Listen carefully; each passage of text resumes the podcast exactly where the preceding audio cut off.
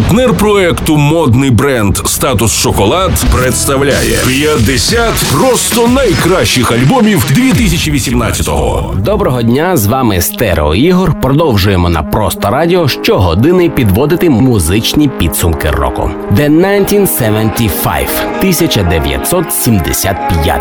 Ні, це не рік, це гурт. Гурт британський з Манчестера. Їхній попередній альбом 2016-го британський журнал New Musical Express назвав найкращим диском року. В останній день осені 2018-го гурт презентував третій лонгплей «A Brief Inquiry into Online Relationships» – короткі дослідження щодо інтернет-відносин.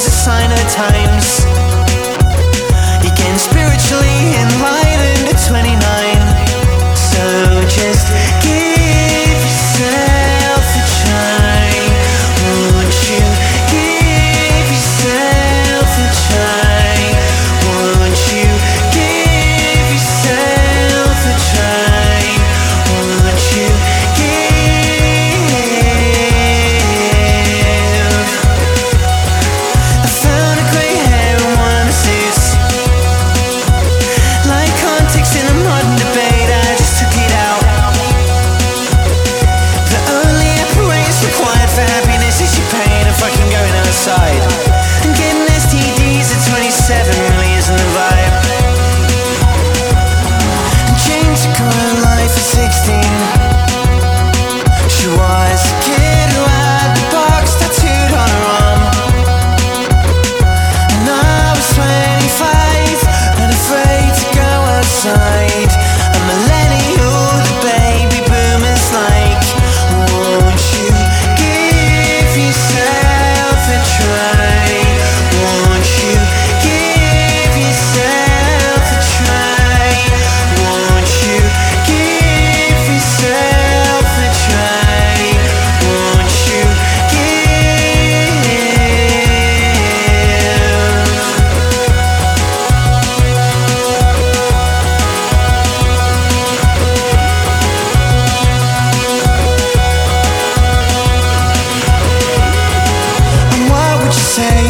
younger self?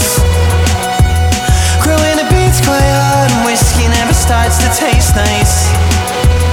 And you make a lot of money and it's funny cause you move somewhere sunny and get addicted to drugs.